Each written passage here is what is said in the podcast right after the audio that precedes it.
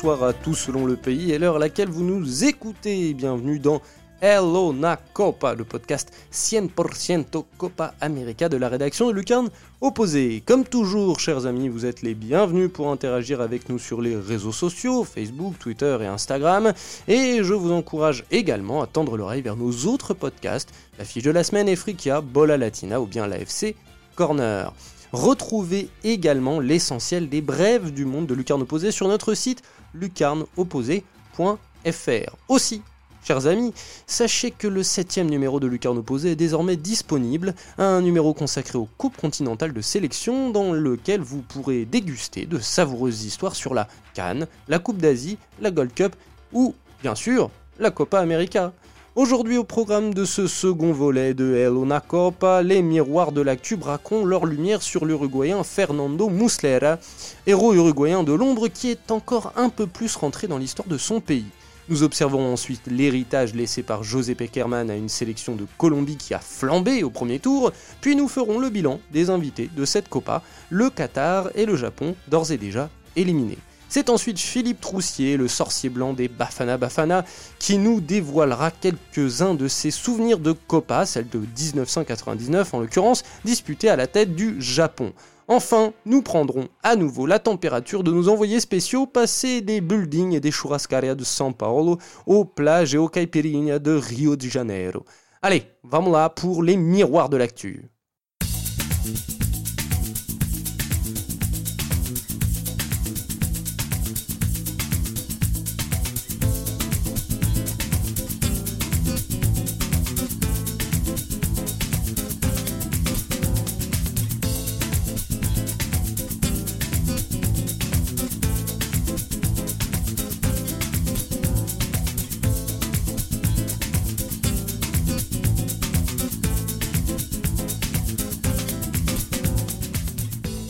Commençons donc cet épisode en rendant hommage à Fernando Muslera, portier de la Céleste rentré cette semaine encore un peu plus dans le cercle fermé des immortels uruguayens, en compagnie de Jérôme Le Signe, bien évidemment.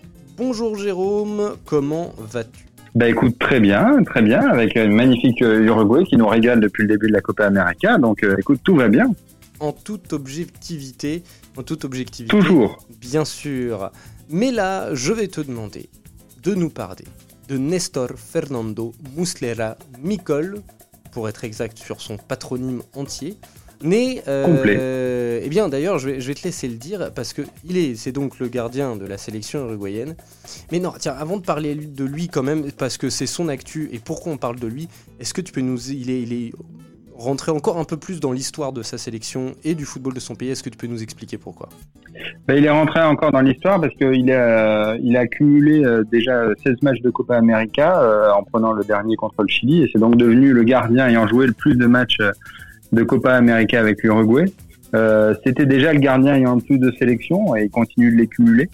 Euh, et donc voilà, c'est vraiment un pilier pour le coup, euh, pour le coup de la sélection depuis 2009, maintenant depuis 10 ans. Et oui, depuis 10 ans, et on l'avait pour la plupart, peut-être toi avant ça, et je sais qu'avant ça, mais on l'avait découvert à l'époque à la Lazio et surtout lors du mondial 2010 des Uruguayens. Qu'est-ce que ça représente Fernando Muslera en Uruguay? Parce qu'il est un peu en retrait en termes de popularité, on va dire en termes de lumière derrière bah, Forlan à l'époque, mais euh, depuis une dizaine d'années, euh, les, les, les, les, Cavani et Luis Suarez. Euh, oui et non. Alors c'est forcément c'est un gardien, donc c'est toujours compliqué à dire. C'est-à-dire qu'il sera toujours plus en retrait que les attaquants, les buteurs, Forlan, Suarez, Cavani. mais on voit beaucoup de gamins avec des maillots de Mouslera, les maillots du gardien. il est extrêmement populaire. Il représente voilà encore une fois un pilier de cette belle époque que l'Uruguay depuis dix ans. Il est arrivé exactement au bon moment. C'est-à-dire qu'il est arrivé en 2009 euh, pour qualifier l'Uruguay euh, euh, pendant les phases éliminatoires compliquées pour se qualifier pour l'Amérique, pour l'Afrique du Sud, pardon. Euh, donc pour le coup, c'est vraiment, il est extrêmement populaire en Uruguay, même s'il est parfois critiqué pour pour sa technique. On va y revenir.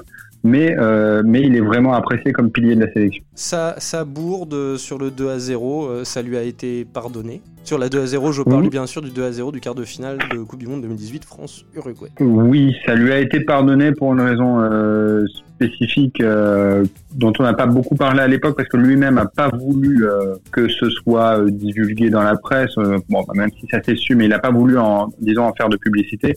c'est qu'on a su assez rapidement deux trois jours derrière qu'il avait perdu son oncle dans un accident de la route une semaine avant et sa grand-mère deux jours avant le match et qu'il n'était pas dans le meilleur état psychologique. Alors lui-même n'a pas voulu le, le, dire parce qu'il veut pas que ce soit une excuse. Mais disons qu'à l'époque, il a aussi reçu énormément de messages de soutien des anciens, de, faire des joueurs actuels et anciens de la disant qu'il avait entre guillemets suffisamment prouvé par le passé dans la sélection et que c'était pas grave, c'est arrivé et, voilà. Et c'est pas dans l'absolu, je pense que ce qui le sauve aussi beaucoup, c'est que c'est pas le but qui élimine puisqu'il y a 2-0 en score final, même si lui-même dit après le match que c'est lui qui a tué les espoirs de l'Uruguay en, en encaissant le deuxième but. Mais mais vraiment, il y a les circonstances atténuantes ont fait que c'est passé et et voilà, les, gens lui en tiennent vraiment par. Très bien. Alors on va passer un petit peu plus sur ces anecdotes. Hein. Euh, Nestor Fernando Muslera Micol, dit El León, dit El Nene, euh, est né à Buenos Aires, donc en Argentine, le 16 juin 86, et je crois que c'est très particulier. oui, parce qu'il naît quelques minutes, euh, quelques dizaines de minutes après un huitième de finale de Coupe du Monde. les Argentins gagnent un 0 contre l'Uruguay, c'est la Coupe du Monde au Mexique qui va voir les Argentins gagner éventuellement. Oui, les Argentins gagnent en 86. Oui, oui, les Argentins. oui, voilà, donc je suis moins expert sur les Argentins, tu couperas ça au montage.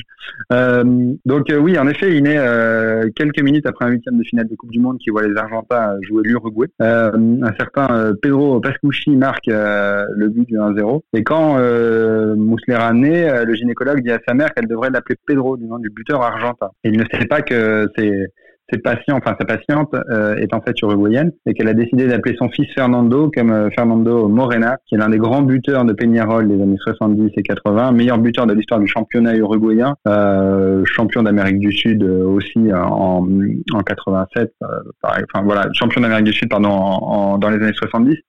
Euh, donc voilà, l'un des plus grands buteurs, mais uruguayen. Euh, a une chance, c'est que bon, donc il est né à Buenos Aires, mais huit mois après, il retourne vivre en Uruguay et il est complètement, enfin complètement uruguayen. Il a la nationalité argentine de par sa naissance, euh, mais pour le coup, il a toujours vécu en Uruguay. Vient ensuite, on imagine, une, une, une vie euh, à peu près euh, honnête. Il n'est pas forcément né dans, dans, le, dans une famille. Euh, on dit pas je dis pas qu'il est riche, mais il n'est pas né dans une famille pauvre. Il est né dans une famille modeste. Non, il est né dans une famille de la classe moyenne, sans, sans, sans, trop de problèmes, qui l'inscrit d'ailleurs enfin, très tôt dans les clubs de, de baby foot et dans les dans le club de Montevideo Wanderers qui est, qui est une ce qu'on appelle euh, un club formateur euh, dans, dans le bon sens du terme avec des écoles euh, qui vont bien euh, donc il, il, est formé au Wanderers et oui il a je pas dire que c'est un fils de bonne famille mais par rapport à d'autres qui ont eu plus de difficultés dans la vie on peut connaître les histoires de Suarez par exemple ou, même Cavani dans l'absolu euh, Fernando Muslera a pas ce type de problème mais alors après, donc il part au Montevideo Wanderers, qui est un, qui bah, un club de, de, qualité en Uruguay, mais qui ne fait pas partie des deux cadors qui divisent la capitale et une partie du pays. C'est le National et le Peñarol. Alors il, a, il s'est appelé Fernando euh, en hommage à un grand buteur du Peñarol, mais il va signer oui, après, il est formé au Wanderers. T'as eu du mal à le dire, t'arrives même pas à le dire national. Alors je le dis à ta place, il a, il, a, signé au national. Oui, mais on retient alors son club euh, de, de, de cœur malgré tout, parce qu'il a très très très peu joué au national. Son club de formation, le club dans lequel il a passé 5, 6, 7 ans euh, étant jeune, c'est les Montevideo Wanderers, qui sont quand même un pilier. Hein. C'est-à-dire que ça fait partie des clubs formateurs et euh, et qui forment énormément de joueurs de la sélection, comme euh, bah, il y a les Wanderers, il y a le Defensor et le Danubio, quoi, grosso modo, qui sont les trois autres clubs en plus des deux grands qui forment beaucoup de joueurs. Euh, et c'est le Wanderers qui lui permet notamment, par exemple, de jouer, d'accéder au cycle de jeunes de l'Uruguay, de jouer la Coupe du Monde, euh, de jouer pardon les euh, tournois sud-américains U17 et U20, euh, de rentrer dans, voilà dans le cycle de la sélection qui a été extrêmement important par la suite, parce que même si lui à l'époque il le fait en 2005, c'est pas encore le cycle de Tabarez, mais Tabarez est fidèle à ses principes et quand il arrive en, en, 2006, il reprend tous les joueurs qui ont, qui ont, il reprend beaucoup de joueurs petit à petit qui ont joué chez les jeunes, c'est sa philosophie. Et, donc Fernando Muslera qui bénéficiera de ça aussi. Euh, donc voilà, il joue, il a la chance d'être formé au Wanderers. Pourquoi il dit ça? Parce qu'il joue une saison entière avec eux et quand il signe au national d'ailleurs, euh, il a euh, le Pulpo Vieira qui est un, autre grand gardien qui a joué en Colombie après, mais qui est titulaire au national. Et quand il arrive au national, il ne joue plus. Et c'est de là qu'il est transféré à la Lazio pour 3 millions d'euros. Très fort, tu as réussi à retourner le, la chose euh, encore une fois en défaveur du, du national. Mais ma foi, j'imagine que, que, que, tu dis vrai, donc on te croit, on te croit. Sans suite donc. Mais après, mais après, juste sur le national, il fait, enfin, il y a beaucoup de joueurs de très bons euh, que j'adore qui sont formés au national. Dans l'équipe actuelle, Suarez, Lodeiro, même Godin, même s'il est plus formé du côté de Cerro, mais voilà, il y a beaucoup de joueurs qui sont passés par le national. Euh, qui sont des excellents joueurs de sélection. C'est le grand mérite aussi de Tabarès euh, euh sur les dix dernières années, c'est d'avoir réussi à pacifier et qu'il y des, joueurs de sélection qui soient passés par Peñarol national sont maintenant des joueurs de sélection sans que voilà, ils sont passés par national ou ils ont été formés par national et c'est très bien comme ça. Il n'y a a plus de plus de rivalité comme on pouvait l'avoir au début des années 2000 où les, les, supporters ne supportaient plus que les joueurs formés par leur propre club. Bon, bon, la parenthèse euh, du championnat uruguayen fermée. On va continuer sur Fernando Muslera. Euh, on va continuer en fait. D'ailleurs, il va, il va, il va continuer lui sa carrière en Europe à la Lazio durant quatre saisons très riches et ensuite à Galatasaray depuis 2012. Hein, je crois qu'il fait partie du mur euh, au Simbom maintenant. mais ça, c'est l'Europe, c'est pas ce qui nous intéresse à, à lucarne opposée. donc on va revenir avec la sélection uruguayenne avec la sélection uruguayenne, tu l'as dit, il démarre en octobre 2009. Euh, S'ensuit une Coupe du Monde dont l'Uruguay termine troisième. Et surtout en 2011, une Copa América que l'Uruguay gagne euh, et ensuite une carrière voilà internationale que voilà que l'on connaît avec euh, un, huitième de finale en 2014, euh, un quart de finale de Copa América en 2015, en 2016 l'Uruguay fait quart de finale aussi. En 2016, non ça s'est terminé au pool en 2016. C'est vrai, c'est vrai. Excusez-moi, excuse-moi de te le rappeler. Et et un, oh, c'est le seul hic vrai hic de Tabarès donc c'est pardonnable. Et fait une fausse Copa América donc ça compte. Voilà. Et, et donc un quart de finale. En, 2018, pour Muslera, euh, l'Uruguay est immensément riche footballistiquement, en joueurs, en gardiens, bien évidemment. Mais aujourd'hui, est-ce que si on devait composer un 11 historique de l'Uruguay, est-ce que ce serait Muslera qui irait au goal? Non, euh, il y a l'Uruguay. Alors c'était l'un des trucs quand pour remonter au départ. Quand Tabarez reprend la sélection euh, en, en, 2006, il cherche un gardien pilier parce que historiquement en Uruguay, il y a toujours des gardiens qui ont marqué des décennies, des gardiens qui sont restés. Euh, ça va depuis euh, Mazzali dans les années 20, euh, à Majurkiewicz dans les années 60, Rodolfo Rodriguez qui fait 15 ans dans les années 70-80. Donc l'Uruguay a toujours tenu sur des gardiens qui restent sur le long terme. Quand Tavares arrive, il cherche ça. Il essaye au début beaucoup de gardiens, euh, par exemple Fabienne Carini, mais qui a eu beaucoup de problèmes dans sa carrière parce qu'il était toujours remplaçant en club, donc quand il arrivait en sélection, c'était compliqué. Euh, le Pulpo Vieira, dont, dont, on a discuté, qui était au national et qui n'était pas extraordinaire, enfin qui n'est pas un très bon gardien. Euh, et donc voilà, Tavares cherche un, un, gardien qui sera là pour rester. Et au début, il trouve pas. Et il a une chance, c'est que euh, Mouslera, pardon. Euh, et Mouslera, au début, n'arrive pas à s'imposer à la Lazio quand il arrive en 2007. Euh, il fait des matchs catastrophiques. Il n'arrive à s'imposer au final euh, que sur six mois de temps, euh, d'un coup, en 2009. Euh, et c'est le moment où l'Uruguay est en difficulté en Copa América, parce qu'ils sont en Copa América dans les éliminatoires de la Coupe du Monde, pardon, parce qu'ils sont pas qualifiés à ce moment-là pour les éliminatoires de la Coupe du Monde 2010. Euh, et c'est le moment où va choisir Tavares pour dire, écoute, bon, Mouslera a 23 ans, c'est l'ancien gardien des jeunes, il s'est imposé à la Lazio, donc on va le mettre à la tête euh, de, on va le mettre comme gardien titulaire dans l'équipe. Et il joue son premier match donc le 2 octobre 2009. Et ce premier match est le match qui qualifie l'Uruguay pour la Coupe du Monde en 2010, euh, parce qu'ils arrivent à arracher une victoire en Équateur euh, historique parce qu'elle était vraiment pas écrite sur le papier. L'Équateur était devant aux éliminatoires et l'Uruguay leur passe devant grâce à ce match. et donc Moussara gagne sa place sur ce match. Euh, et par la suite, il va, avoir la chance d'avoir un parcours où il aura beaucoup de succès, notamment au départ, hein, avec les, deux tirs au but arrêtés contre le Ghana, le tir au but arrêté contre l'Argentine en quart en 2011, qui fait que l'Uruguay gagne à la fin, ce qui fait qu'il s'impose et reste dans l'équipe. Malgré tout, le comparer historiquement, tout, ça pour dire au final que pour le comparer historiquement à d'autres joueurs, c'est très compliqué. Parce que l'Uruguay a évidemment une riche histoire, euh, avec de, notamment quatre étoiles, comme on aime à le rappeler quand on joue les Chiliens, qui fait que c'est compliqué de, de, le comparer face à des joueurs champions du monde, face à, à Mazurkiewicz qui gagne qui, des Libertadores dans les années 60 avec Peñarol, qui est aussi champion d'Amérique du Sud. C'est toujours très compliqué de, de comparer époque par époque. Il restera parmi les grands, parmi les grands gardiens de l'histoire de l'Uruguay. Très bien, d'accord. Pour terminer, euh, c'est donc une icône euh, de cette génération. Euh, cette génération, lui, il est sur la fin quand même. Maintenant, il a, il a 33 ans. Enfin, il a sur la fin. C'est un gardien, donc il reste pour un gardien, quelques années derrière. Mais en tout cas, voilà, il fait partie de cette génération. Cavani, Suarez, Godin, et Caceres. Est-ce que est-ce que, comment dire, comme l'Uruguay a coutume de faire euh, sur cette dernière décennie, est-ce que l'on prépare l'après Muslera? Ben, C'est plus compliqué parce que pour le coup, alors son remplaçant euh, en sélection, c'est Martin Campagna, le gardien d'Independiente en Argentine. Euh, mais qui a une ou deux années moins. Hein, c'est ça, qui a 30 Voilà, c'est ça, il a 30, 31 ou quelque chose comme ça. Et après, les gardiens des équipes U20, pour le coup de, de ces dernières années, euh, comme bah, par exemple euh, Franco Israël qui a été transféré à la Juventus euh, il, y a, il y a un an, qui était le, le, futur grand gardien, mais il joue pas évidemment à la Juventus là où il a été transféré. Il y a, il faut, il faudra attendre. C'est difficile pour le moment de voir. Je pense surtout que Mouslera a, a du coffre physiquement et je pense qu'il va falloir aller le déloger avant, avant la Coupe du Monde pour le Qatar minimum.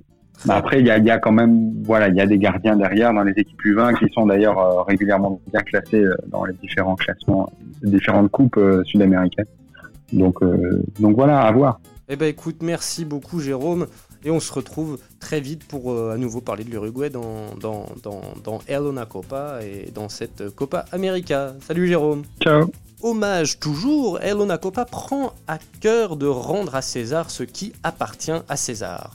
Revenons avec Pierre Gerbeau sur l'héritage laissé par José Peckerman à la Colombie.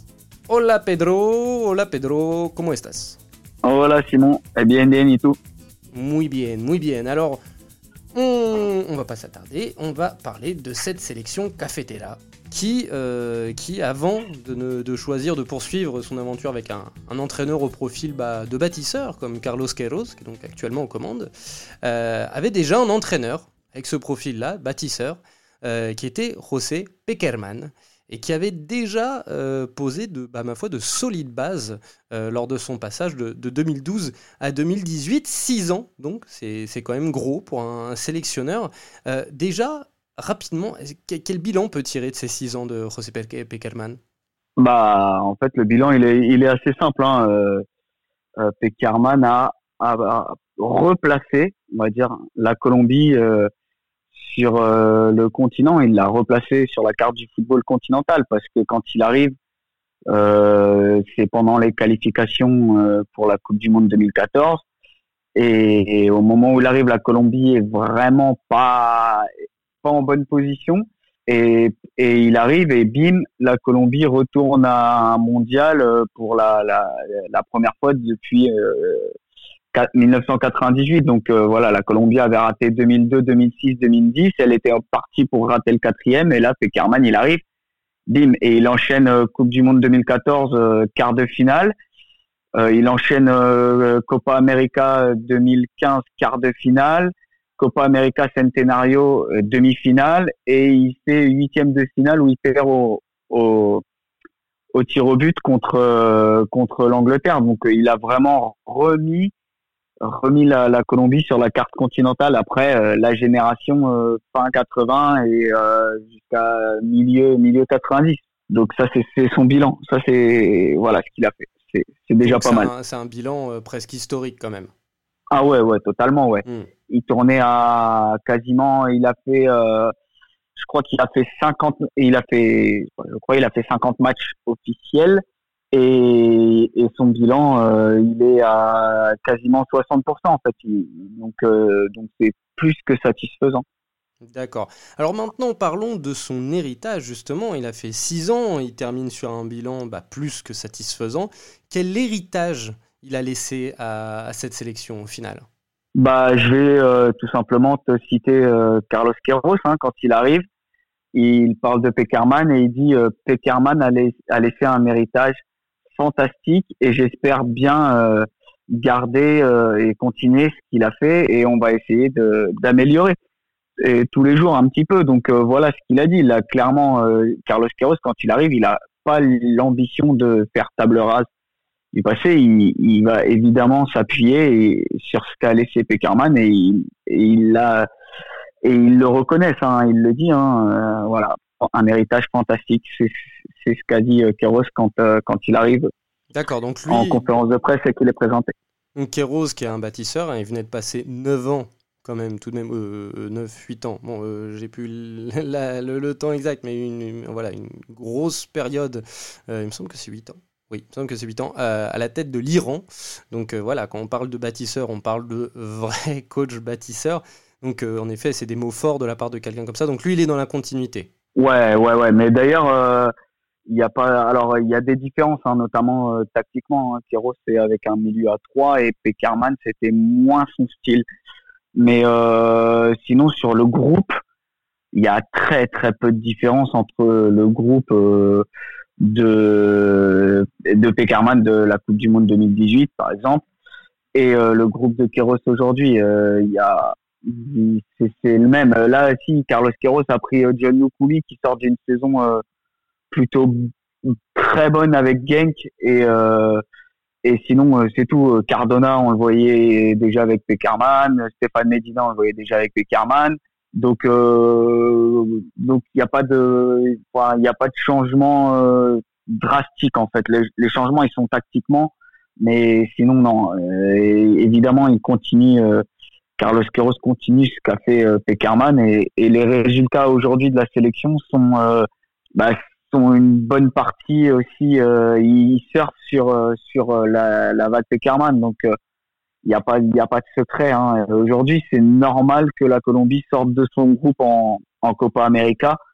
Voilà, et c'est et c'est autant dû à, à Peckerman que Queiroz. Il y a y a rien à dire là-dessus. D'accord, donc, donc tu dis quand même hein, que Carlos Queiroz a opté pour un, schéma tactique euh, différents. Mais euh, est-ce que, est que l'on continue de voir du Peckerman quand cette Colombie joue? Parce que c'est un style quand même, Peckerman. On se souvient de son Argentine en 2006. C'est assez particulier en possession. Enfin, c'est particulier le style Peckerman.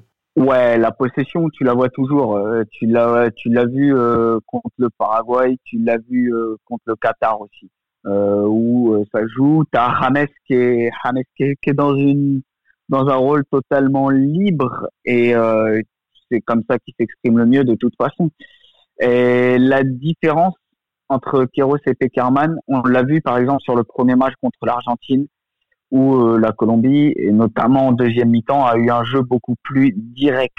Et c'est ce qu'a fait, euh, c'est une des raisons euh, pour lesquelles la Colombie a pu enfin taper l'Argentine après, je crois, 12, 12 ans, 12 ans après sa dernière victoire contre contre la sélection et Albi Céleste. Mais euh, donc là, tu l'as vu, tu l'as vu dans ce gros match et on peut l'avoir également contre le Chili euh, vendredi où, où, on peut voir une Colombie qui s'est jouée par moments de manière beaucoup plus directe, beaucoup plus rapide. Et ça, c'est une différence qu'on peut voir entre les deux. Mais euh, plus de pour, verticalité. Des... Voilà. Et après, pour des adversaires qui sont euh, un peu plus plus faibles, tu vas retrouver ce jeu de possession, euh, redoublement de passes, etc. D'accord, donc peut-être peut-être euh, que, que Kéros va apporter un peu plus de, de, pragmatisme. Ouais, voilà. Et tu, tu, tu, le retrouveras sûrement dans les... Enfin, ce sera un vrai test hein, vendredi sur ça d'ailleurs. Est-ce que la Colombie est capable d'être beaucoup plus pragmatique, beaucoup plus chirurgicale? Donc ça, c'est, on saura. Je te répondrai vendredi soir. Très bien, eh ben ça marche. Eh ben on attendra euh, jeudi soir aussi pour, pour avoir la, la, réponse euh, lors de son quart de finale euh, Colombie-Chili. oui, c'est Colombie-Chili, j'ai un doute. Colombie oui, c'est Colombie-Chili. Vendre, vendredi soir. Et jeudi soir, enfin, voilà, jeudi soir, c'est le Brésil, Brésil-Paraguay. C'est ça, donc vendredi soir, chez vous, donc dans la nuit de vendredi à samedi, en France pour la plupart de nos auditeurs. Hein. Il y en a quand même quelques-uns qui sont sur d'autres fuseaux horaires, mais voilà, quand même, il faut le préciser. Bah merci beaucoup Pedro, et on se retrouve très vite euh, pour les carnets de voyage avec les copains. Je t'en prie Simon, et avec plaisir on te racontera nos expériences. Ça marche, à tout de suite. Allez, Maintenant, Hello Nacorp va endosser un instant sa tunique AFC Corner pour débriefer le tournoi des deux invités asiatiques de cette Copa América 2019, le Qatar et le Japon. Accueillons l'un de nos spécialistes de la zone, Jordan Bozonnet. Bonjour Jordan, comment vas-tu? Salut Simon, salut tout le monde, ça va très bien. Eh bien oui, Jordan, Jordan Bozonnet, un de nos spécialistes Asie, puisque euh, vous n'êtes pas sans savoir, chers auditeurs, qu'il y a des invités, il y avait il y avait, je parle des au passé, parce que c'est chose fait terminée pour eux, mais il y avait des invités euh, asiatiques de la Confédération asiatique à cette Copa América, le Qatar et le Japon. Alors on va faire euh, un, petit récap euh, de leur parcours, parce que malheureusement, donc, ils sont euh, déjà passés à la trappe, mais non sans honneur. Alors on va commencer par le Qatar, si tu le veux bien. le Qatar qui était dans le groupe de la Colombie, de l'Argentine et du Paraguay. Donc déjà un groupe relativement costaud, surtout Colombie, Argentine, puis même voilà Paraguay, c'est un groupe costaud. Le Qatar termine dernier de son groupe avec un point, un match nul engrangé dès la première journée contre le Paraguay, 2-2 et deux défaites euh, contre euh, la Colombie. Vous aviez vu le match euh, au Morumbia San Paulo 1-0 et contre l'Argentine 0 à 2. deux buts encaissés, deux buts pris, deux buts marqués, cinq buts encaissés, un point. somme toute, c'est pas ridicule non plus pour une sélection qui part d'aussi loin c'est loin d'être ridicule, mais le bilan euh, est assez mitigé quand même. Euh, parce que sur le premier match contre le Paraguay, le Qatar a montré de très belles choses. Ils ont eu la maîtrise euh, du jeu, du ballon, avec 57% de, de, possession de balle. Et en fait, ce qui, ce qui les a mis dedans, c'est les entames de période. Surtout l'entame de la première période qui a été catastrophique. quasiment tout était raté. Et euh, l'entame de seconde période, c'était pareil. Donc c'est à ces deux moments-là que le Qatar a, encaissé, a encaissé les buts. Et euh, sinon, mis à part ça, dans le jeu euh, sur ce premier match contre le Paraguay, c'était euh, vraiment intéressant. On a pu retrouver euh, les bases qu'on avait pu voir lors de la Coupe d'Asie au, début de l'année 2019, qui a été remportée par le Qatar. Donc un jeu assez intéressant où ils essayent de, de construire, de bien construire, de repartir de derrière avec euh, Afif, euh, Akram Afif, donc euh, la star de l'équipe, on, va on va dire ça comme ça, qui qui redescendait assez bas sur le terrain pour prendre prendre le, jeu à son compte. Et donc ça a été très intéressant contre le Paraguay. Donc il perdait deux, deux buts à zéro et s'est remonté à 2-2. Et il pouvait même même gagner ce match parce qu'à la, à la fin il y a eu pas mal d'occasions assez franches pour le Qatar. Donc ce nul euh, aurait pu être, euh, aurait pu, ça aurait pu faire une victoire pour le Qatar et donc ça aurait changé pas mal de choses. Parce qu'avec trois points, le, Qatar aurait été qualifié si, euh, si on s'en réfère au, classement final. Mais donc sur ce premier match, c'était vraiment intéressant. On, on, a pu se dire que, que le Qatar allait, allait montrer encore de belles choses face à la Colombie et, à l'Argentine. Mais justement sur ce deuxième match contre la Colombie, ça a été beaucoup plus compliqué. Donc c'était vraiment un vrai test là pour euh, pour le Qatar. C'est vraiment une grosse écurie pour euh, pour tester un peu, euh, voir où ils en étaient, pour faire un petit bilan déjà. Et donc ça a été beaucoup plus compliqué là au niveau de la possession de balle, ils étaient à 32%. C'est plutôt la Colombie qui qui avait qui était maître du jeu. Et donc c'était difficile au niveau déjà de de la défense. ils ont beaucoup été mis en difficulté par par les attaques, par le ouais, par les attaquants de, de la Colombie. Donc euh, au niveau de la défense, il y a encore beaucoup de choses à travailler du côté du Qatar. Euh, terrain, pareil, c'était compliqué. Et, euh, et l'attaque, quand, quand le Qatar n'a pas le ballon, euh, Afif et, euh, et Almoez ont, ont, beaucoup de mal à, à se montrer. Euh, c'est ce qui a été aussi, euh, ce qu'on a pu voir lors du dernier match face à l'Argentine, où c'était un peu dans, dans c'était un peu un match qui ressemblait à celui de la Colombie, où, où le Qatar a eu beaucoup de mal à, à, à créer du jeu et, euh, et à laisser la, la possession à l'adversaire. Mais, euh, mais finalement, donc c'est pour ça que c'est un bilan assez mitigé pour le Qatar, parce que le premier match euh, a été très intéressant. On pouvait s'attendre et on pouvait s'attendre à mieux euh, lors des deux derniers matchs contre la Colombie et l'Argentine. Mais ça a été ça a été plus compliqué et au final même Félix Sanchez Il a dit que ce qui a fait la diff, la différence, c'est le manque d'expérience de, de, certains joueurs du Qatar. Bon, qui, le Qatar avait la deuxième équipe la plus jeune de la compétition.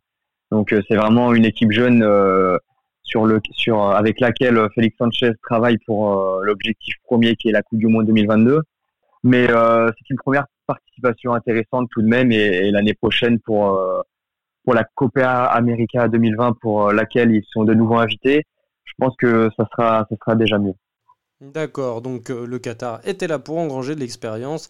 C'est chose faite, même si, euh, comme tu le dis, il y a des choses évidemment euh, à fignoler. Mais, mais voilà, c'est, je te trouve. Je, sais que tu es un suiveur du Qatar, mais je te trouve tout de même bien exigeant par rapport à cette nation qui, là, se retrouvait opposée face à des nations historiques comme la Colombie ou, ou, l'Argentine. Non, je dirais pas exigeant, mais en fait, je me, je me basais surtout sur la Coupe d'Asie au début de l'année que, qu'on a pu suivre sur Lucarno Posé où là le jeu était vraiment, enfin c'était vraiment euh, très très agréable à suivre. Après c'est sûr que c'est pas des nations du niveau de la Colombie ou de l'Uruguay ou de l'Argentine, mais euh, c'est pour ça que, enfin même au résultat final 0-1 contre la Colombie, 0-2 contre l'Argentine, ça reste des résultats que le Qatar n'aurait pas pu avoir euh, il y a ça quelques années.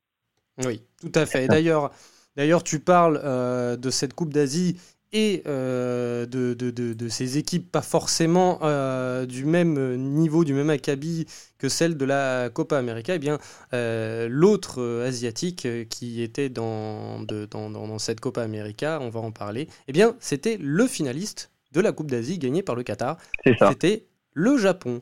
le Japon qui était dans le groupe de l'Uruguay, du Chili et de l'Équateur et qui, et qui a terminé Troisième, malheureusement pour lui, euh, pas euh, meilleur troisième, donc éliminé. Les, ceux qui ont été les meilleurs troisièmes pardon, sont euh, le Pérou et le Paraguay. Donc.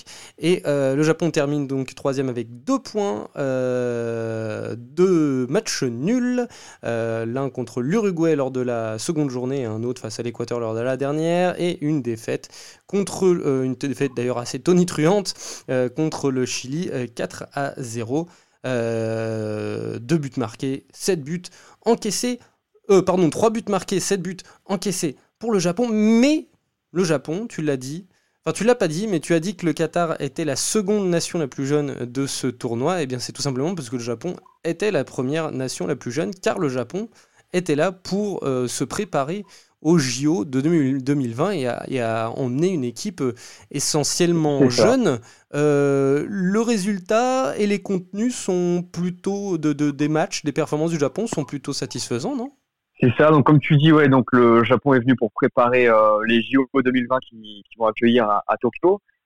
Et donc on pouvait, on pouvait se dire à la vue de, du groupe composé par Hajime Moriyasu que que ça allait être très compliqué pour pour le Japon. Pourquoi? Parce que euh, sur les 23 sélectionnés, euh, il y a 16 joueurs qui, euh, qui ne l'avaient jamais été auparavant. Donc déjà, le manque d'expérience était criant avant le début de la compétition.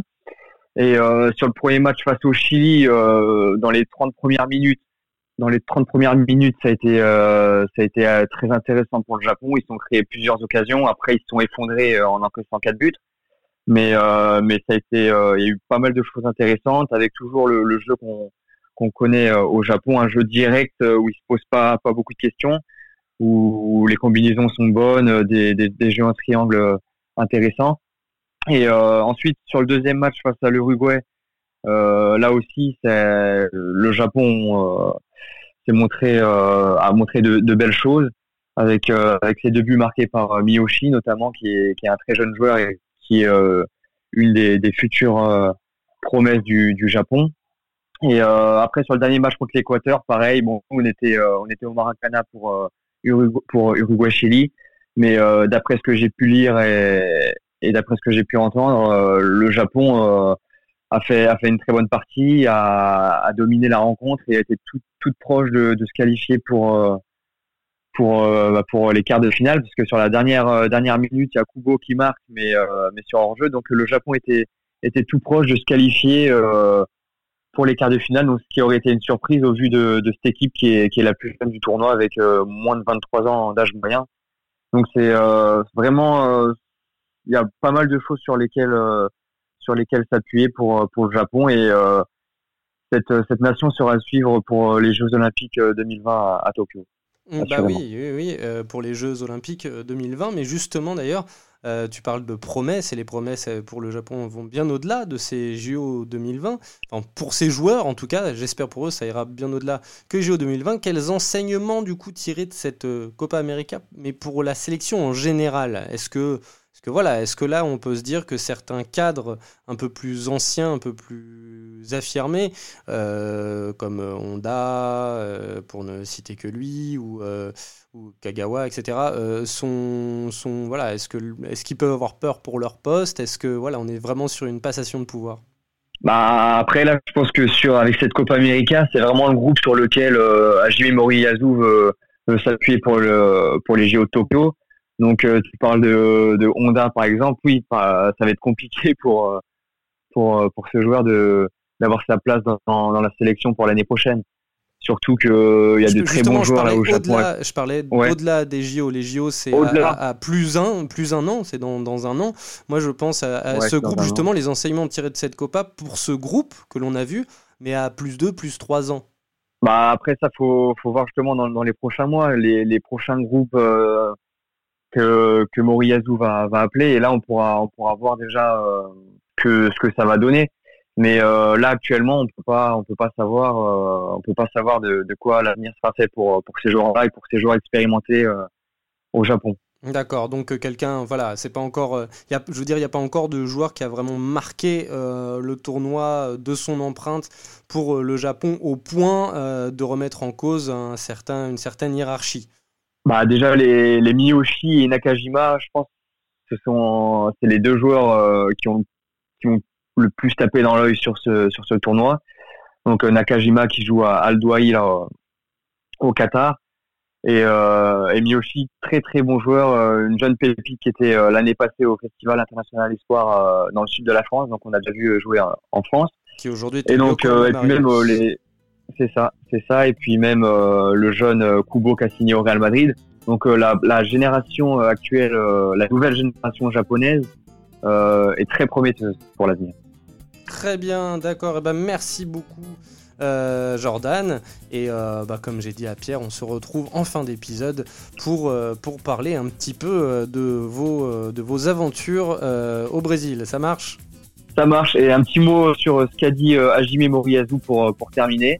Euh, là, donc après le dernier match, donc pour faire un, petit bilan de la Coupe d'Asie, il a dit c'était comme si le fossé entre l'Asie et le reste du monde se rapprochait.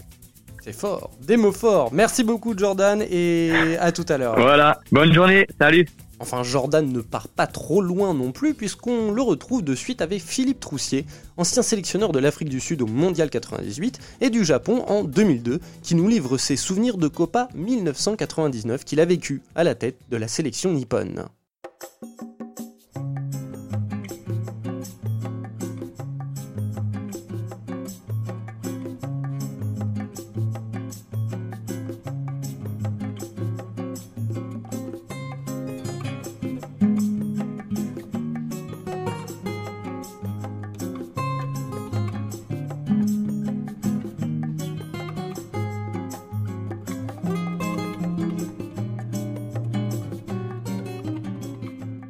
On va revenir à, la Copa América, du coup, avec le Japon.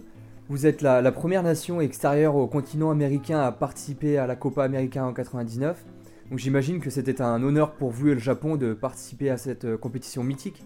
Oui, en tout cas, je ne sais pas si c'était un honneur pour eux. Pas évident, parce que j'ai senti que, ça venait un petit peu, euh, euh, comment dire, perturber le, déroulement du championnat. Je me souviens qu'à l'époque où ça s'est passé, euh, je peux pas dire que les Japonais avaient pris ça comme une nouvelle euh, ah honorifique. Au contraire, je trouvais qu'ils étaient, ils étaient toujours un petit peu euh, entre la, entre la J-League, la Ligue professionnelle et, la fédération. Donc, je dirais que c'est un petit peu le combat, même en, même en France. Hein, on voit les, souvent les, les, décisions entre la fédération, la Ligue. Enfin bon, la, Ligue, la Ligue est très puissante au, au Japon et c'est vrai que je me souviens euh, c'était pas une période euh, où je m'étais permis d'avoir euh, une préparation particulière. Hein.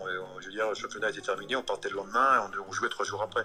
Donc, si vous voulez, dans, le cadre du système japonais, ils n'en font pas une question de prestige. Hein. il est évident qu'ils ont, ils ont été invités, évidemment, et que c'est toujours une très belle performance, ou en tout cas une très belle expérience à, vivre, surtout lorsqu'on est dans, dans une dynamique de préparer une équipe ou de construire une équipe pour la Coupe du Monde 2022, ce qui sera le cas pour, pour le Japon. Et moi, je m'étais servi également, évidemment, de cette étape, non pas pour préparer la Coupe du Monde 2002, parce qu'on était, c'était en 99, mais beaucoup plus pour évaluer l'après Coupe du Monde 98. Parce que après la Coupe du Monde 98, j'ai voulu évaluer euh, l'existant. Donc euh, les joueurs qui avaient fait la Coupe du Monde 98, j'ai pas voulu, euh, comment dire, passer le témoin à la jeune génération. J'ai respecté cette vieille génération et pendant un an, je les ai, je les ai contrôlés et la, Copa América a été, je dirais, la dernière épreuve entre guillemets de, de, ceux que, je souhaitais libérer. Et ce n'est qu'après cette Copa América que j'ai vraiment commencé je dirais, mon, mon, travail de construire une équipe, euh, qui, ça nécessitait une transition, des jeunes qui arrivaient, etc., etc. Donc moi, je m'en suis servi personnellement comme une étape d'évaluation de la, de, la, de l'ancienne génération. Alors que là, dans le contexte de, de la Copa América 2019, euh, je pense que ça sera beaucoup plus l'inverse. Ça sera, ils vont se servir comme une étape, euh, je dirais, de, de, donner des, expériences à une équipe qui a déjà assumé une certaine transition. Je l'ai vu là, il y a déjà euh, des joueurs qui ont, qui ont disparu, euh, des joueurs renommés euh, comme, comme, comme, Honda, comme Kagawa, etc. Donc je pense que l'entraîneur, comme il doit préparer aussi les Jeux Olympiques 2020, je pense qu'il va profiter de, de, cette expérience de haut niveau pour, pour mettre une équipe qui, qui, qui, qui, va se construire. quoi. Est-ce que vous aviez un objectif précis lors de cette Copa América en 99 ou, pas vraiment? Non, pas vraiment. Pas vraiment parce qu'on on, était, on, voyait, on était, on n'avait pas de vision. On n'avait pas de vision. Euh, euh, nous, pour nous, euh, participer à la Copa América, il suffisait de voir le groupe dans lequel on était ou de voir les équipes qui participaient. On, comprenait qu'on était le, petit poussé, le petit poussé en termes d'expérience, en termes de prestige. Euh, voilà, donc euh, euh, il est évident que en théorie, c'était surtout y participer. Et même si quand on est entraîneur, quand on participe, on a envie de gagner des matchs, mais il est évident que qu'on n'avait pas, on n'avait pas une, on n'avait pas un, comment dire, un objectif précis de, se qualifier, etc. Donc c'était un peu à vue, hein, voilà, en fonction de ce qu'on allait et donc pour votre premier match dans la compétition, vous vous inclinez 3-2 contre le Pérou après avoir pourtant ouvert le score grâce à Lopez. Est-ce que vous avez senti qu'il y avait la place pour faire euh, un meilleur résultat? Oui, sans pour autant euh, avoir la main mise sur le match, mais dans la mesure où je crois on égalise, après on, égalise deux fois, c'est ça? Ou on, met nos scores Je sais euh, Juste revoir ça. Alors, Japon. Euh, je sais qu'on égalise, ouais, on égalise de 2. Alors il y a 1-0 pour, pour vous, 1-1, euh, 2-1 pour le Pérou, 2-2 et 3-2 5 euh, minutes après à 10 minutes de la fin. Voilà. voilà. Donc oui, pour ce premier match, on, sentait, on sentait qu'il y avait la possibilité de faire un résultat. Est-ce que l'équipe était la, c'était pas, c'était pas une équipe que je, j'étais vraiment dans la phase encore de de prendre en charge euh, parce qu'il est évident que quand on a joué la Copa América, on avait dû jouer, euh, j'avais dû jouer deux matchs. J'avais joué un match. Euh, ouais, c'était vraiment vos débuts, quoi. En octobre. J'avais joué un match en octobre, comment dire, contre l'Égypte. C'était mon match d'ouverture en octobre de 98. Ensuite, on avait joué le Brésil en, mois de mars, et, c'est tout. c'est tout. Et, alors, par contre, par contre, entre janvier, entre janvier et juin, j'étais responsable euh, de l'équipe euh, des moins de 20 ans. Où là, on avait fait euh, un stage en Afrique et on avait fait la Coupe du Monde des moins de 20 ans. Et, je vous rappelle quand même que j'ai terminé finaliste, finaliste de la Coupe du Monde des moins de 20 ans contre l'Espagne de, de, Xavi, Pujol. Voilà, donc il faut quand même préciser que c'est, et c'est là que j'ai pris conscience que la génération des moins de 20 ans était une, une génération exceptionnelle, exceptionnelle. Il faut quand même, il faut quand même savoir qu'avec cette équipe-là, on a été en finale de la Coupe du Monde après avoir battu euh, les États-Unis, l'Angleterre, le Cameroun, euh, le, Portugal qui était champion d'Europe, euh, l'Uruguay, le Mexique pour se retrouver en finale contre. Et, là, j'ai pris conscience que j'avais une génération exceptionnelle. Et, et de cette génération, il y en a 6 euh, ou 7 qui ont fait la Coupe du Monde deux ans après, quand même, il faut quand même, le dire. Ok. Lors de votre second match, vous perdez 4-0 contre le Paraguay, donc le pays organisateur. Comment était l'ambiance euh, au Paraguay pour, pour ce match à Asunción? Exceptionnel. Exceptionnel. Exceptionnel. Et, en même temps, de notre côté, je dirais pas critique, mais, euh, mais euh, autant je vous disais qu'il n'y avait pas d'objectif particulier, euh, comment dire, à, glaner une place d'honneur, etc. Même si quand on est entraîneur, évidemment, on n'y va pas, on n'y va pas pour perdre, mais je, sentais, il y avait, je sais pas, il y avait 50 journalistes après dans ma conférence de presse, j'étais suivi à la, à la, à la, trace, etc. Donc vous connaissez le, principe.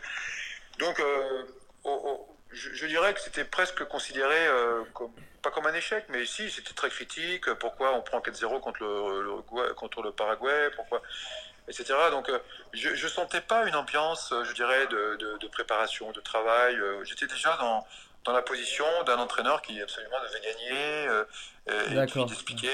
voilà, donc ça, ça, je l'ai senti d'ailleurs pendant les 4 ans. Pendant les 4 ans, cela m'a été facile. Il y avait, il y avait une espèce d'exigence exigence du de, la presse, euh, peut-être une exigence indirecte de la, fédération. Et ça, je mettais ça sur le compte, si vous voulez, peut-être du manque de capacité à évaluer le niveau qu'on avait, si vous voulez. C'était, voilà, on joue, donc il faut gagner. Est-ce que l'opposition était trop forte contre le Paraguay? La différence, elle n'est pas systématiquement importante. Euh, la différence, elle se fait sur une dynamique. Je crois qu'on prend un but d'entrée. Euh, il y, a 50 000 personnes au stade. On joue le pays hôte. Euh, ils ont un super attaquant qui s'appelle Santa Cruz, qui jouait à l'époque. Euh, donc, euh, il y a des événements qui se sont enchaînés.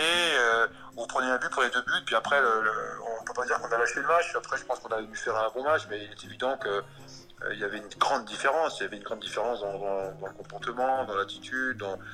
je dirais, c'est une équipe où tous les joueurs jouent en Europe, et nous, on avait une équipe qui jouait avec que des locaux, etc.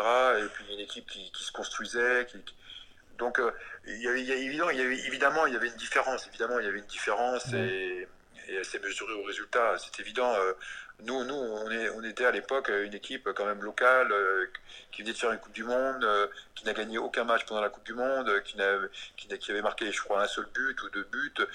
voilà, une, équipe, une équipe qui avait jamais marqué un point en Coupe du Monde, qui avait participé qu'à une seule Coupe du Monde, une équipe vieillissante avec des joueurs qui était capable de courir euh, pendant euh, trois heures, mais, mais finalement qui était incapable de se créer euh, des occasions de but.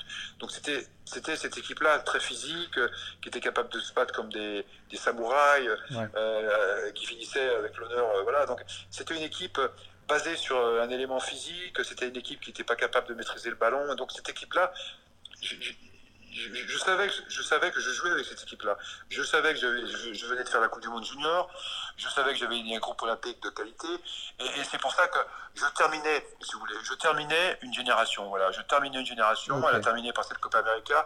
Et c'était un barou d'honneur. Parce que je voulais absolument que cette équipe qui avait tout donné, cette équipe vieillissante, avec des joueurs très sympas, des joueurs qui avaient, marqué l'histoire du Japon, c'était leur barou d'honneur. Voilà, c'était une façon de bien terminer. Et pour moi, c'était une façon de voilà, de passer à autre chose. Donc c'était pas l'équipe que je voulais. C'était j'ai fait j'ai joué avec une équipe euh, que j'avais présentée, mais c'était pas le football que je voulais développer. Et en tout cas, à partir de là, j'ai pris conscience qu'on allait partir sur d'autres bases. J'imagine que sauver l'honneur euh, lors du dernier match contre la Bolivie, c'était c'était important pour vous quand même et le Japon. Alors ça, c'était important et ça a été alors autant je disais que il y avait un esprit critique, autant là, euh, c'était vraiment le ce point, c'est un point de justement un point d'espoir, un point qui, qui qui fait qu'on prend un, point contre une équipe. Euh, voilà, je, ne dis pas que la Bolivie, elle a fait, fait, euh, elle a fait beaucoup de Coupes du Monde, mais, euh, mais, mais c'était effectivement dans, dans, le cadre de cette Coupe América, on termine par un match nul. Ça a été considéré comme une vraie victoire, en tout cas en, interne, en externe également. Donc voilà, on n'est on pas sorti bredouille, on a pris un point. Euh, et ce point, euh, si vous voulez, euh, on n'avait pas pris en Coupe du Monde 98, c'était un point quand même de niveau international. Donc c'était pour nous un message qui nous permettait de commencer une aventure. Est-ce que les supporters japonais s'étaient déplacés ou, pas du tout au, Paraguay oui mais, les oui, mais les supporters japonais du Paraguay. D'accord. Parce que vous avez, c'est incroyable, incroyable le nombre de Japonais que vous avez sur les territoires de l'Amérique du Sud. Ah c'est des gens, il y a carrément des communautés. D'ailleurs, rappelez-vous, il y avait un, président de la République, je ne sais plus où il était, là, le, qui était en prison, là, euh, comment il s'appelle, c'était où ça euh, ah, Vous vous rappelez pas? Celui qui avait, fait, qui avait creusé un tunnel là pour euh, aller choper des, terroristes. Là, ah oui, ça me dit quelque chose, mais j'ai plus son nom, ouais. Mais je vois. Bah, c'était un, japonais, le gars. C'était un japonais. Je sais plus quel pays c'était, mais c'était un japonais. Et, mais il y a des centaines et des milliers de japonais qui vivent en Amérique du Sud hein, et qui, voilà, il faut savoir que la communauté japonaise, d'ailleurs, elle est partout. Hein, on fait un match en France, ils sont tous là, en Angleterre, c'est pareil. Donc on, on, était vraiment encadré avec une belle communauté japonaise. Euh, au Paraguay. On n'était pas seul. Ok. Et au niveau de l'organisation, qu'est-ce que vous avez pensé de, de l'organisation de cette Copa América au Paraguay? Est-ce que tout s'est bien déroulé euh? Ouais, franchement. Un peu peur sur un transit quand on a fait notre dernier match euh, à la frontière brésilienne. Là, l'avion il a fait un atterrissage un peu bizarre. Euh, et il a dû voler pendant 1000 euh, km à, 50 mètres au-dessus du sol. Ah Donc ça, on, a, on, a, on, a, apprécié le paysage, mais c'est vrai que quand il s'est mis à atterrir, euh, c'est vrai que ça a été assez exceptionnel. Mais oui, oui, c'était une organisation. alors bien sûr, c'est pas l'organisation à la japonaise, hein, c'était très clean des choses.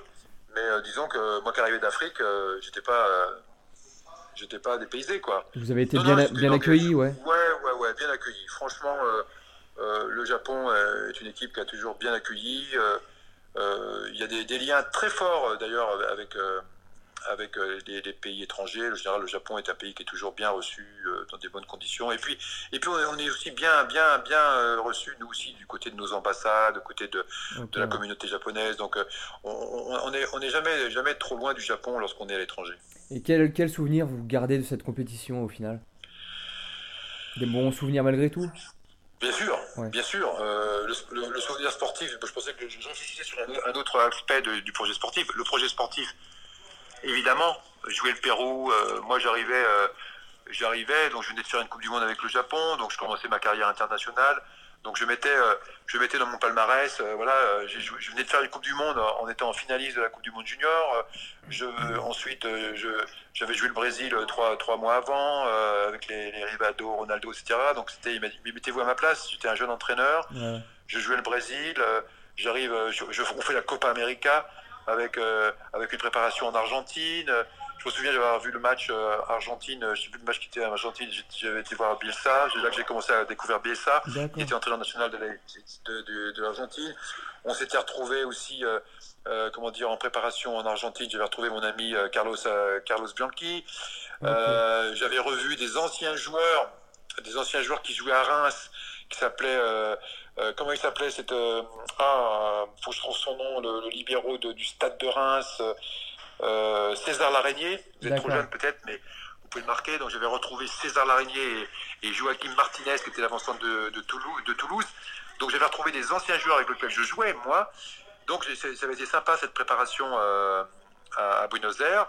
Et, euh, et, on avait été donc préparé notre Copa América au Paraguay. voilà, donc ça reste un souvenir d'entraîneur contre des équipes prestigieuses. Et puis le, souvenir pour moi, bien sûr, c'est d'avoir été pour la première fois de ma vie en, Amérique du Sud. J'ai jamais mis le, j'ai mis les pieds en Afrique du Sud, donc ça reste voilà une aventure euh, exceptionnelle. Euh, d'avoir été au Paraguay, d'avoir été à la frontière brésilienne, euh, d'avoir même rencontré, je me souviens, un ancien entraîneur bolivien qui, avait fait mon stage, euh, il avait fait mon stage à Vichy avec moi euh, d'entraîneur, et il était venu me voir, etc. Donc voilà, donc c'est ça le foot, quoi. C'est, c'est le monde, il est petit, et moi j'ai, eu le grand privilège tout au long de ma carrière d'avoir voyagé dans, tout le monde entier, d'avoir fait des compétitions comme la Copa América, la, Coupe d'Asie, la Coupe d'Afrique, les Jeux Olympiques, la Coupe du Monde, la, Coupe du Monde junior, etc.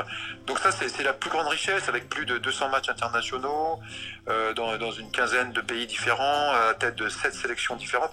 Tout ça, c'est une richesse exceptionnelle euh, que j'ai vécue et, que j'ai envie de parler aujourd'hui.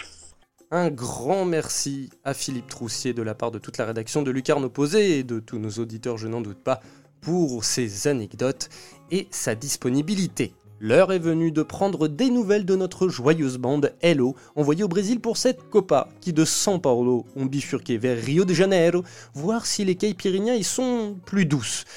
J'en doute.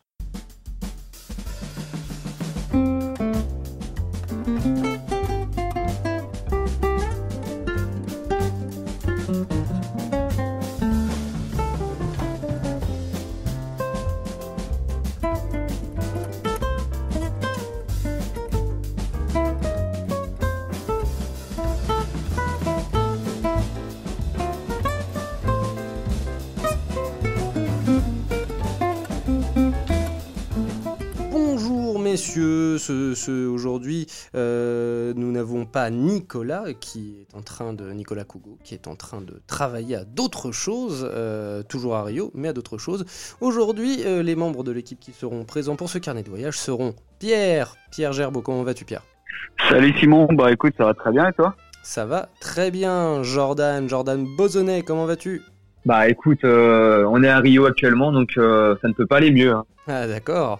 Et Marcelin, bah, toi tu connaissais déjà Rio, mais, mais ma foi, Marcelin Chamois, comment vas-tu? Ben, ça va très bien, je suis à la maison, donc euh, à la maison, carrément, à la maison. Alors les gars, avant de parler de Rio, euh, on va parler de votre fin de séjour à São Paulo quand même, puisque vous avez, euh, la dernière fois qu'on s'est quitté, vous étiez toujours à, à São Paulo. Euh, comment s'est passée cette fin de séjour? Je sais que vous êtes allé visiter le musée du football, par exemple, et que vous êtes évidemment retourné au Morumbi voir euh, Colombie-Qatar. Marcelin a adoré le musée, je, lui laisse euh, en parler. bah non, du coup, la fin de, de Sao Paulo, au début, on a dit qu'on était un petit peu déçu de l'ambiance. Mais là, je trouve que la, la fin, c'était vraiment très bien. On a fait euh, Uruguay-Chili dans euh, Uruguay-Japon pardon dans dans un bar euh, uruguayen de Sao Paulo. Du coup, c'était assez cool. Après le on a un reportage, je te coupe un reportage à retrouver sur YouTube. Hein. Ouais. On a fait après le, Brésil-Pérou, donc au musée, on a visité le musée du, du Paquembo avant, et puis un, un, truc spécial avec un peu de, de choses à manger de divers pays, et du coup le, le match Brésil-Pérou sur un écran géant. Donc euh, ça c'était cool aussi, ça arrive aussi sur sur le carnet opposé pour pour le musée. Et puis effectivement ouais le, le match euh, Colombie-Qatar au Morumbi, donc franchement c'était on fait des belles soirées, donc euh, c'était pas mal la fin à Sao Paulo. C'était déjà un peu plus sympa le Morumbi version colombienne? Ouais, ouais, ouais. Alors, on, on, on reviendra après hein, sur le sur le Uruguay-Chili, mais on est monté crescendo parce que sur le euh, Brésil-Bolivie euh, en ouverture au Morumbi, il y avait rien, zéro. Et là, euh, pour le Colombie-Qatar, il y avait un peu plus d'ambiance. Voilà, c'était alors c'était pas un match au Metropolitano à Barranquilla, mais mais il y avait il y avait 20 20 000 Colombiens et et c'était c'était bien ouais il y avait un peu un peu d'ambiance c'était pas ce qu'on a ce qu'on a pris au Maracana mais mais ouais il y avait il y avait il y avait de la matière au Morumbi. Ah, c'est quand même pas mal et les Colombiens ont mis l'ambiance. 20 000, 20 000, bah oui, 20 000 Colombiens, c'est déjà pas mal et j'imagine que 20 000 Colombiens, ça fait du bruit et ça met de l'ambiance. Mais est-ce que, euh, Jordan, est-ce qu'il y avait quelques supporters qataris quand même ou quelques personnes au moins il y en avait, il y en avait, toi? Il y en avait quelques, quelques-uns, mais je pense qu'ils ouais, ils viennent de, de la communauté euh, musulmane qui, euh, qui est ici à, à Sao Paulo. Du coup, il y en avait quelques-uns. Bon, il n'y en avait pas, pas beaucoup, je pense. Je dirais peut-être une centaine, une centaine, peut-être 200. Et euh, bon, on en a vu quelques-uns aux, aux abords du stade. Après, dans le stade, euh, dans le stade, on n'a pas bien vu où ils étaient, mais euh, mais bon, ils étaient quand même là. D'accord. Qu'est-ce qui vous aura marqué de São Paulo au final? Je dirais peut-être la, la soirée euh, dans le bar euh, Fuego Celeste à pour voir euh, Uruguay, Uruguay, Japon. Là, pour le coup, l'ambiance, elle était vraiment, elle était vraiment top. On a pu faire un, un beau reportage qui a retrouvé sur euh, la chaîne YouTube de, de Lucas Loposé. Non, c'était vraiment cool. L'ambiance était, était très sympa, très très sympa. Et euh, après, je laisse Marcelin et, Pierrot euh, leur demander ce, vous en pensez. moi, c'était une des meilleures soirées hein, de, de Sao Paulo. Vous êtes d'accord avec moi, ça, je vais dire les stades. Moi, je vais dire les stades du coup, ce qu'on appelle le Morumbi de, de Sao Paulo pour, pour voir un match on, s'est baladé autour de, de l'Alliance Park, et puis on a pu euh, de Palmeiras, et on a pu visiter le, le Pacaembu qui est plutôt lié euh, au Corinthians. Du coup, j'étais assez content de faire euh, les, les, trois stades des, des, des, trois clubs de São Paulo et dans des contextes différents. Il en reste un. Hein. En théorie, il en reste un de stade qui est encore debout mais qui n'est quasiment plus utilisé. C'est le parquet Saint-Georges qui, lui, vraiment est le vrai stade historique de, du Corinthians. Et je ne t'apprends rien. Non.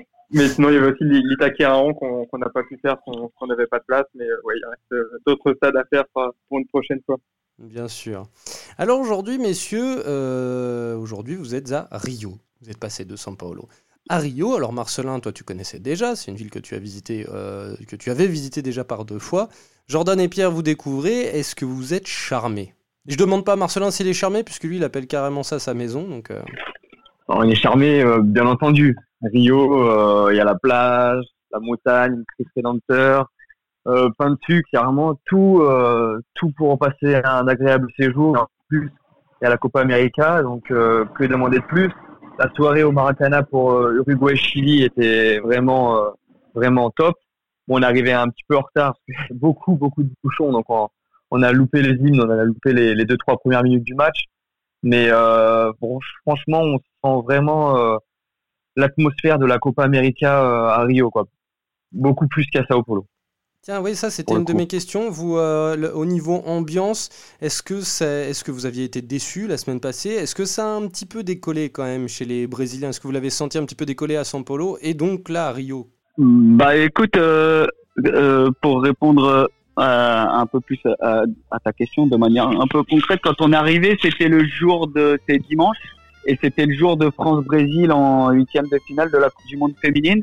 Et alors, euh, et de là où on était, on entendait, euh, on entendait des gens crier. Et alors, j'im- certainement pas euh, ni pour Argentine, Qatar, ni pour euh, Colombie, Paraguay. Donc euh, on entendait, on entendait quelques cris et ça, l'ambiance devait être sur les un bar probablement dans, dans notre quartier Urca, là où on se trouve. Et donc c'était assez, c'était assez sympa ouais. Ça devait être euh, ça devait être une bonne ambiance. Donc on attend de voir euh, jeudi soir le le quart de finale contre le Paraguay. Et ça devrait être encore monté d'un cran ouais. En tout cas, il y a des événements prévus hein, pour euh, pour ce, ce quart de finale, notamment dans des bars euh, pour pour qui retransmettent euh, qui vont retransmettre le match du Brésil.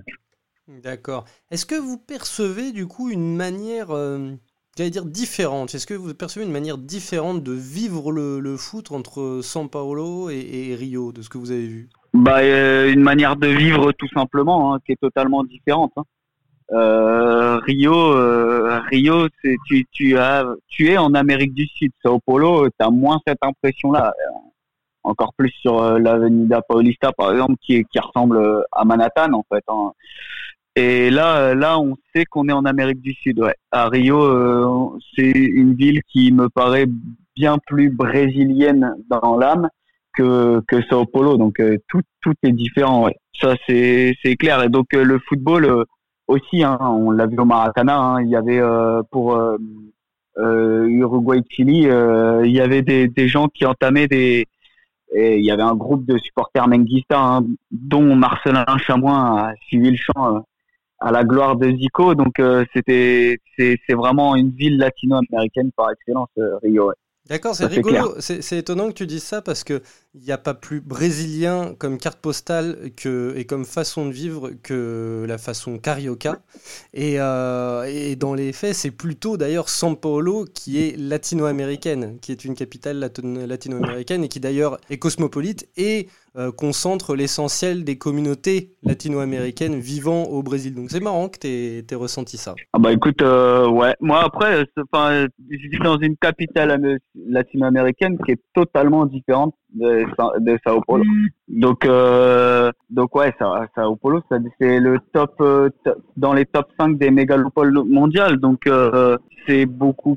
Effe- Effectivement, il y a une immigration euh, qui vient de à peu près toutes les parties du monde, mais euh, du coup, ça fait, j'ai moins cette impression-là d'Amérique latine que Rio. Donc, euh, je sais pas après euh, pour Marcelin, hein, mais ou, ou pour Nico, hein, qui connaît aussi Santiago et qui connaît le Chili. Donc, je sais pas. En tout cas, c'est mon, mon impression. Allez, on va revenir un petit peu sur la Copa América. Vous êtes allé à ce qui est probablement jusqu'aujourd'hui l'un des matchs les plus, ah, qui a été les plus palpitants euh, de cette compétition, le Chili-Uruguay au Maracana, euh, gagné à 1-0 par, euh, par l'Uruguay. Euh, C'était dingue. Euh, ouais, assez, soit sur le terrain ou dans les tribunes, mais euh, surtout en première mi-temps, il y avait eu aucun temps mort, euh, le ballon était tout euh, en jeu, les deux équipes, euh, l'intensité elle était, était assez folle, et ouais, c'était vraiment un très beau match, et en plus, euh, en plus le Maracana, euh, bah, il était, était assez, assez chaud bouillant quand même, avec euh, une majorité de Chiliens, mais, mais les Uruguayens euh, se faisaient autant entendre aussi euh, par moment. Donc ouais, c'est, je pense que c'était le plus beau match euh, de la Copa América du, du premier tour. Vous êtes d'accord Et avec ce ça qui est assez fou, euh, ouais, ce qui est assez fou dans l'idée, c'est que c'était le troisième et dernier match de, de groupe. Euh, les deux équipes étaient qualifiées.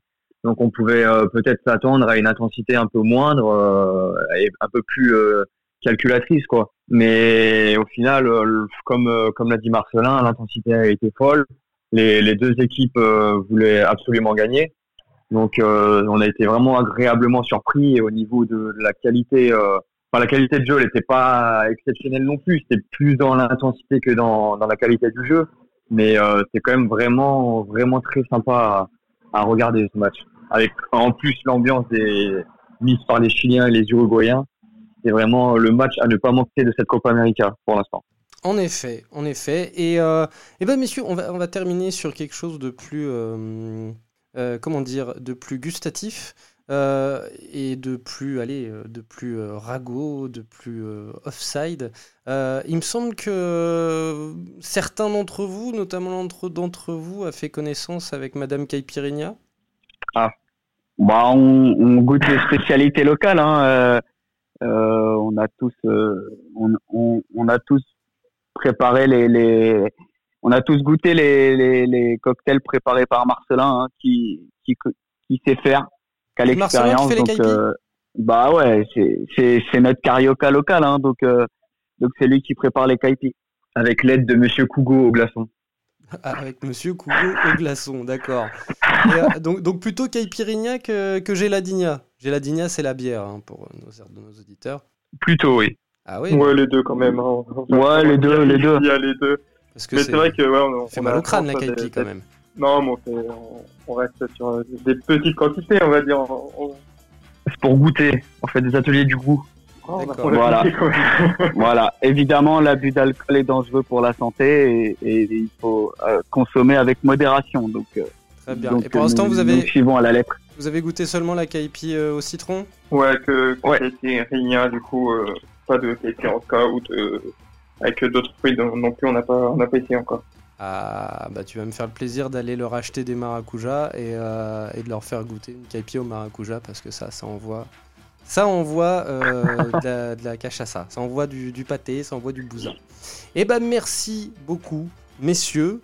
On va vous souhaiter une bonne, euh, une bonne, comment dire, une bonne continuation dans cette Copa América avec encore quelques jours à Rio, bel horizon chez les montagnes mineires qui se profilent pour vous et après un retour pour euh, la finale. Merci Marcelin. Merci à toi. Merci Pedro. Et merci à toi. Et merci Jordan. Et merci à toi pour l'appartement aussi. Mais de rien. C'est pas moi, c'est vos autres qu'il faut remercier. À bientôt messieurs. à bientôt. À bientôt. Merci à tous de nous avoir suivis pour cet épisode. N'oubliez pas de venir nous solliciter sur les réseaux sociaux. Quant à moi, je vous dis à très bientôt pour un nouveau numéro de Hello Nakopa. Salut les amis.